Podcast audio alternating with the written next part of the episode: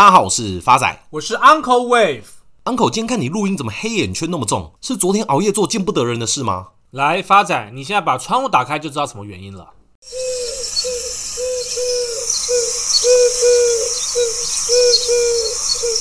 哎，不是 Uncle，你阳台也太多鸽子了吧？就是这几只小王八蛋在我阳台上筑巢，吵得我整个晚上不能睡觉。讲到这鸽子筑巢，发仔也是一肚子火。前几个礼拜去内湖朋友家打个麻将，打到一半突然给我停电，害发仔自摸那把都不算。隔天看新闻才知道，原来是鸽子筑巢害内湖停电。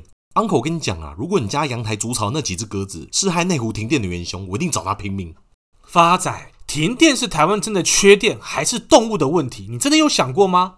好了，反正这也不是第一次停电了。老实说，在上次打完麻将停电后，发仔非常有感触。结果看到某知名杂志刚好针对停电的报道分析，在今年的三月三号，全台爆发九二一大地震以来数一数二严重的停电事故，台铁中部以南全线停驶，台湾有将近五百五十万家庭用户停电，半导体、光电、石化、钢铁业等工业生产也受到影响，损失恐达上百亿台币。而台电也指出，因为高雄兴达电厂事故，导致南部地区电力供需失衡，造成南部地区停电。然而，三月三号的停电影响范围并不仅限于南部，最大的原因在于全台的电网是串联在一起的，单一电厂的故障就有可能导致连锁反应，进而放大造成跨区域的停电。所以，尽管这次停电用户集中在南部，但北部以及中部也有受到影响。而此次事故导致全台瞬间丧失一千零五十万千瓦电力，占全台总发电量的三分之一。而今年三月三号大停电与去年五月份分区大停电最大的不同在于发生的时间点。去年五月连两次跳电，结合了诸多不利的外在因素，比如说天气提早进入炎热期，下午太阳能发电因日落而逐渐减少，再加上水情不佳，影响到水力发电，种种因素造成缺电。而三月三号的跳电却发生在正常的时间点，既没有太阳的问题，水况也非常良好。这次的停电事件凸显出台湾供电的三大问题。第一，因为台湾的电网是全国相连的，任何一个设备事故都有可能影响到全国的供电。要避免这样的问题，区域型的电网可能是一种解决方案。像台泥的董事长张安平就提出建议，因为像欧洲很多国家都有试行区域型的智慧电网，而台湾必须像欧洲一样发展智慧型电网，才不会因单一事故进而造成全台用电的影响。然而，凡事没有那么简单，因为像台湾的电网整体规模并不大，要建置区域智慧型电网的成本非常高。这个是台湾供电的第一个问题。接下来第二个问题是，目前尽管台湾的再生能源建置如火如荼，但配电系统却跟不上。如果用一句话形容，那就是发电已经进入到了二十一世纪，但配电系统还停留在二十世纪。原因在于，大部分的企业只对能源转型的商机有兴趣，例如建置电厂和贩售电力。然而，再生能源最大的特色就是不稳定，输入电力的时候都要有相关的配电系统，才能确保供电的稳定。这也都是全世界先进国家的趋势，而目前台湾遇到最大的问题在于配电系统的更新不仅吃力不讨好，又没钱赚。从台电到业界所有人都乏人问津，没有人愿意投入，因为目前台湾的电价长期处于低档，没有人敢真的大幅调高，因此缺乏足够的盈余支撑，各项基础建设投资就会一直延后。政府对于基础建设的补助也没有跟上脚步，同时低廉的电价也会降低节能的意愿。许多中小企业的厂商仍然使用非常耗电的旧设备，进而造成加重整体能源的负担。以上配电系统的问题就是第二个问题。接下来第三个问题，也就是核心，就是缺电。日前，台电的处长吴敬忠受访时就表示，在去年五月两次停电后，台电不只被要求要提升设备的韧性，更要提高检修效率。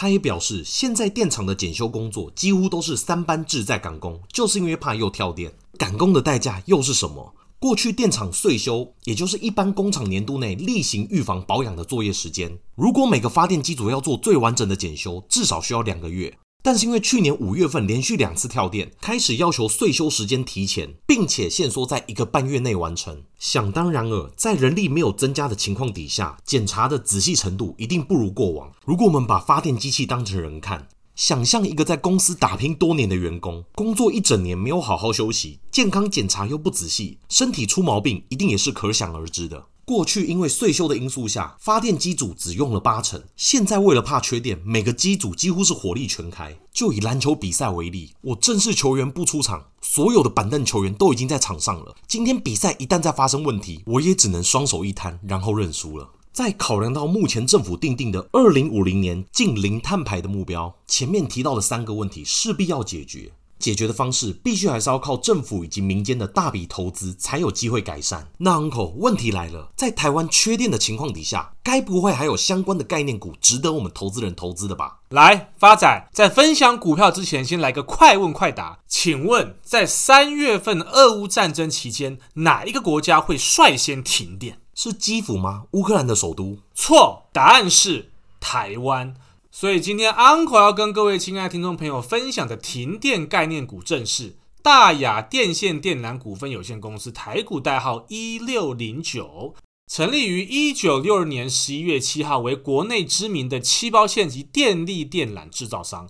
营业项目跟产品结构分别是聚乙烯电力电缆占四十二 percent，塑胶电线电缆占十七个 percent，裸铜线占十一个 percent，漆包线占二十三个 percent，以及其他占七个 percent。Uncle 看好大亚的因素有三，第一个是财务面，大亚二零二一年全年营收高达两百七十四点五亿元，年增五十个 percent，创历史新高，EPS 高达二点三元，今年可望再冲新高。第二个 Uncle 看好的因素是基本面。近几年来，台电的资深员工会陆陆续续的退休，员工跟技术恐出现断层。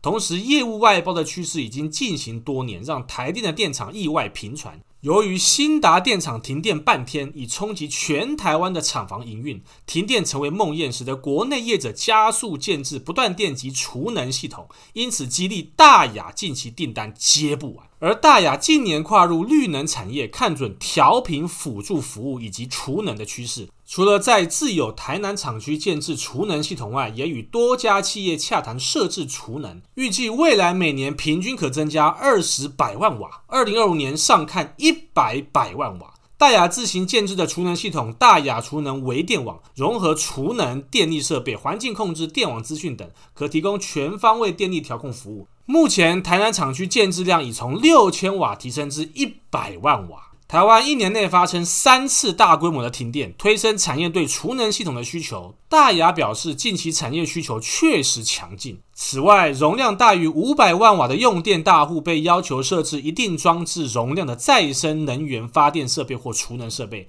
加上此次停电，将再一步推升储能建置量。大亚除了在自有厂区设置储能系统外，也正与多家企业评估设置储能系统，同时与台电洽谈趸购合约，预期二零二五年前每年约可增加二十百万瓦，届时容量将倍增至一百百万瓦。太阳能事业方面，大雅子公司大雅绿能去年并购智光能源位于台南七股渔电共生太阳能电厂，预计今年底发电量为八十五百万瓦，明年第三季会再增加二十五百万瓦。加上另一子公司新中电业于台南学甲建置地面型太阳能电厂，明年总体总建置容量达两百五十百万瓦，将挹注每年十五亿元的营收。再加上电动车布局上，大亚集团以七包线事业群为主力，生产基地除台湾关庙外，包括大陆长安、昆山及越南等地，内外则销往大陆、日本、印度及东南亚地区。在上述区域皆有电动车市场产业合作布局。为因应极端气候的变化，漆包线亦是帮补马达驱动不可或缺的材料之一，需求逐步提升，朝高效率、智慧化方向精进。第三个 Uncle 看好大亚的因素是技术面，目前大亚的位阶正于波浪理论的疯狗浪反弹波。发仔，说实在话，你真的当人可惜了。假如未来大雅有回撤到二十六点二八左右，将是非常甜蜜的买点。而未来大雅反弹的目标价会落在三十二点七，给各位听众朋友做个参考。接下来是回复听众朋友的时间，第一位是老朋友杜兰特先生。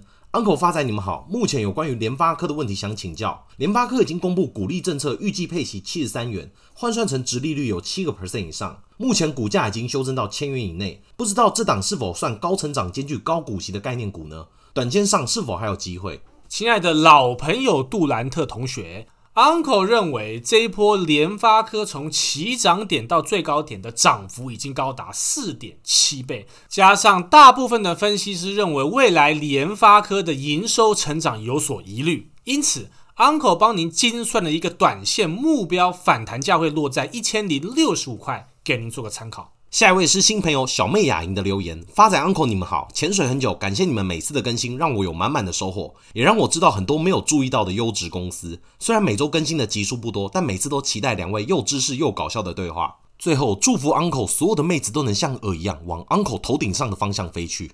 uncle 在此先谢谢新朋友小妹雅莹的留言，雅莹啊雅莹啊，你是有多想按摩啊？更正，不好意思，感谢小妹雅莹的留言。Uncle 在每一集帮大家准备标题的时候，都下了非常多的功夫，目的就是希望大家能够感受到 Uncle 跟发仔的热忱。下一位也是老朋友，不想当韭菜的小白，Uncle 发仔你们好，默默潜水很久，很谢谢你们带来浅显易懂的节目内容，结合时事和超夸张的笑声，让人一听就舒压。尤其是两人异口同声讲邪恶波的感觉，就像钱财滚滚来一般。最后想请教一下 Uncle，台航的反弹目标价。Uncle 在此回复不想当韭菜的小白。Uncle 在二月十一号已经跟各位亲爱的听众朋友分享，台航的反弹目标价会落在三十八点二，并且于三月一号反弹满足。但是 Uncle 一样重新再帮您推算这一波的反弹价会落在四十二元，给您做个参考。下一位也是老朋友 Darren Gosplan，。年前大家都在说台积电六百以下都是好买点，现在信仰之力是不是不够了？感谢 Uncle 跟发仔努力做节目，让我上班通勤的时候很快乐。Uncle 再次回复我们老朋友 Darren Gosplan 台积电 Uncle 的目标价九六六维持不变，但是目前短线的反弹价 Uncle 计算之后会先落在六百五十元，给您做个参考。这位是新朋友 Irene 陈的留言，偶然听到标的的预测搭配小学堂还有冷笑话，真的太有趣，一发不可收拾，忍不住从第一集开始听。之前听到的华通没有爆牢，最近看华通涨个不停，觉得 Uncle 真的神准。终于找到留言，想请问一下 Uncle 怎么看联咏？买在四百九十七块，以为买在谷底，但却买在山顶，感觉公司是赚钱的，但股价却一路向下。难道做面板驱动 IC 跟面板扯上边就没办法了吗？那天钰瑞鼎 Uncle 又怎么看？亲爱的新朋友 Irene 陈。感谢您的留言及支持。至于您的问题，Uncle 帮您看过这一波的 IC 设计股联咏，从高点到低点修正将近快两成，而天域跟瑞鼎由于股本比较小，因此修正高达三成以上。因此，经过 Uncle 精算之后，未来联咏会反弹到的目标价会落在四百六十四元，给您做个参考。没有回复到留言的朋友也不用担心，我们下集会一一回复。谢谢大家，我是发仔，我是 Uncle Wave，我们下次见。